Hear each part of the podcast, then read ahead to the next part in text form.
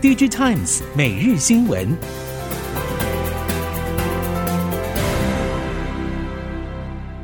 听众朋友们好，欢迎收听 DigiTimes 每日新闻，我是翁方月，现在为您提供五月六号科技产业的新闻重点。首先带您关心。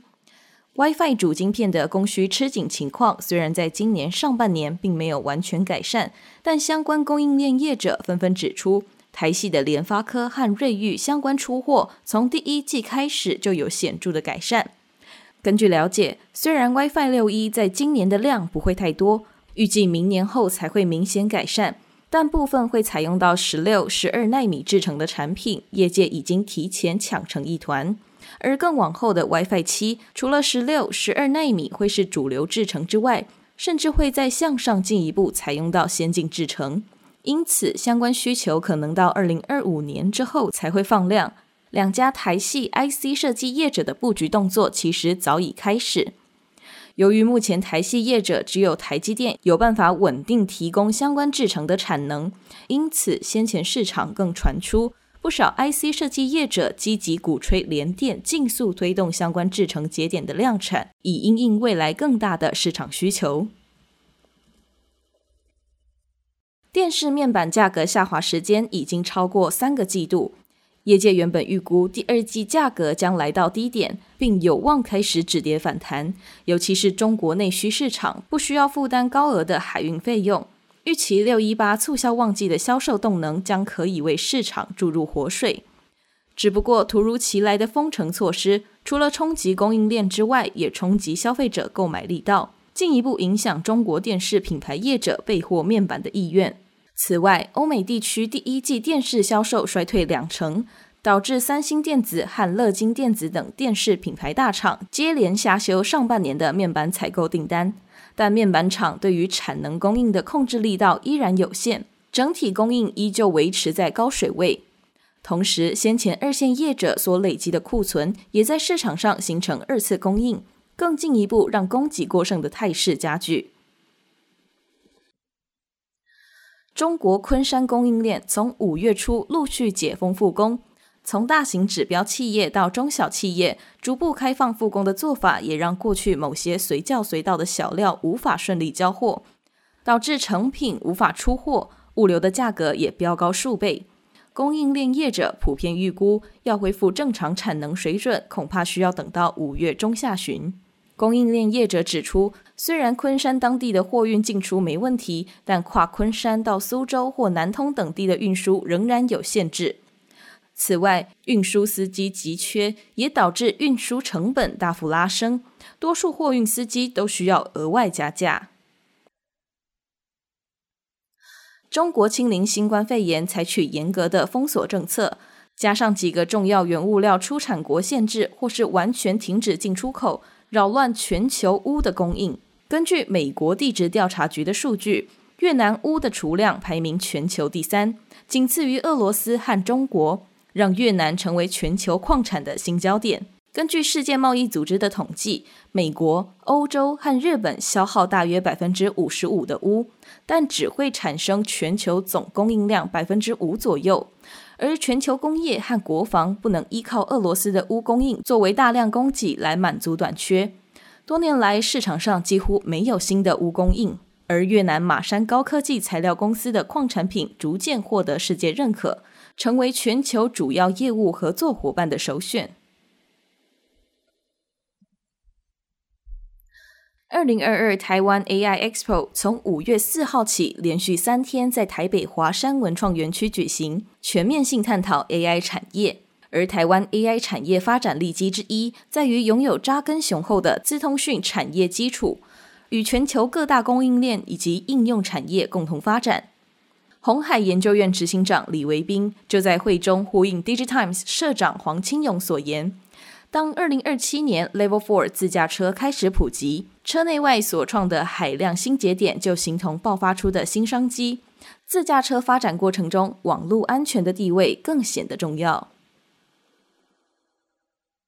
二零二二 Taiwan AI Expo 引发产业对 AI 的深度探讨，像是在自驾车发展也受到各国的关注。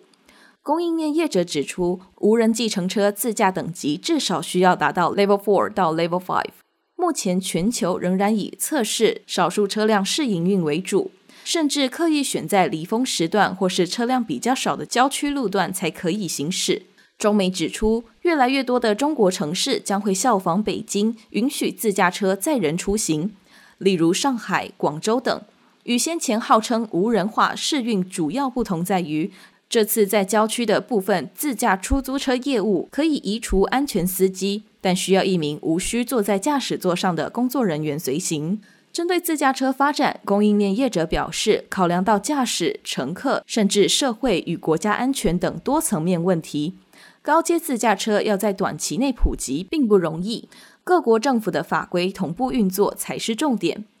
各国政府看好高阶自驾车带动未来技术的革命，企图寻找练习场域，让自驾车可以预先熟悉特定的领域，再扩大可行驶的范围。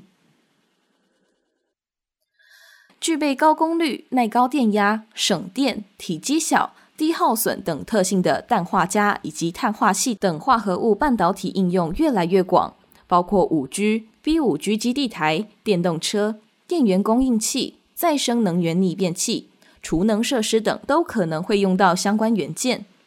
目前，科技部的次世代化合物半导体前瞻研发专案计划，与经济部的化合物半导体先进制造技术研发与关键应用发展计划都在进行中。台湾经贸机构分析，加拿大在疫情期间对运动器材、笔电、电子产品、半导体等需求旺盛，而台湾的制造工厂受疫情影响小，供应链相对稳定，让台湾和加拿大的双边贸易关系升温。对于加拿大希望与台湾的化合物半导体技术进行交流，除了可能的科研机构合作之外，也可能是想争取台湾供应链的业务和订单。加拿大尤其重视亚洲主要贸易伙伴，而台湾在供应链的特殊地位，正好有利于双方展开互利合作。在智慧应用领域，3D 列印使用金属、塑胶等传统硬材料，在研发和商业应用已经相当成熟。近年来，3D 列印技术受到医疗、建筑营造业的关注。但碍于医材、建材所使用的细胶和混凝土等容易变形、崩塌，造成物件无法成型或强度不足。中正大学前瞻制造系统顶尖研究中心研发含植物纤维的基层裂印软材料，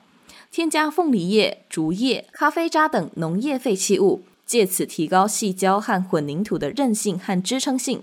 更开发软体精准计算强度和填充比例。目前这项技术已经申请专利，并持续与厂商和医院协同合作。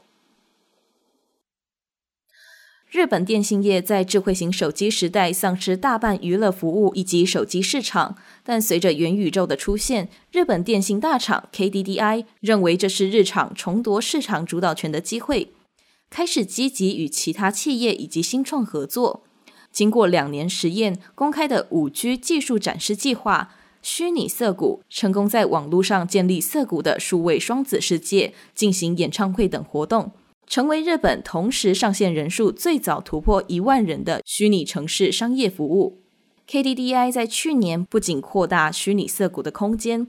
并在五月建设第二个虚拟城市虚拟元素，接着提出 AU 版元宇宙构想，建立城市联动型事业。并根据这项构想，在今年二月建立第三个虚拟城市——虚拟大阪。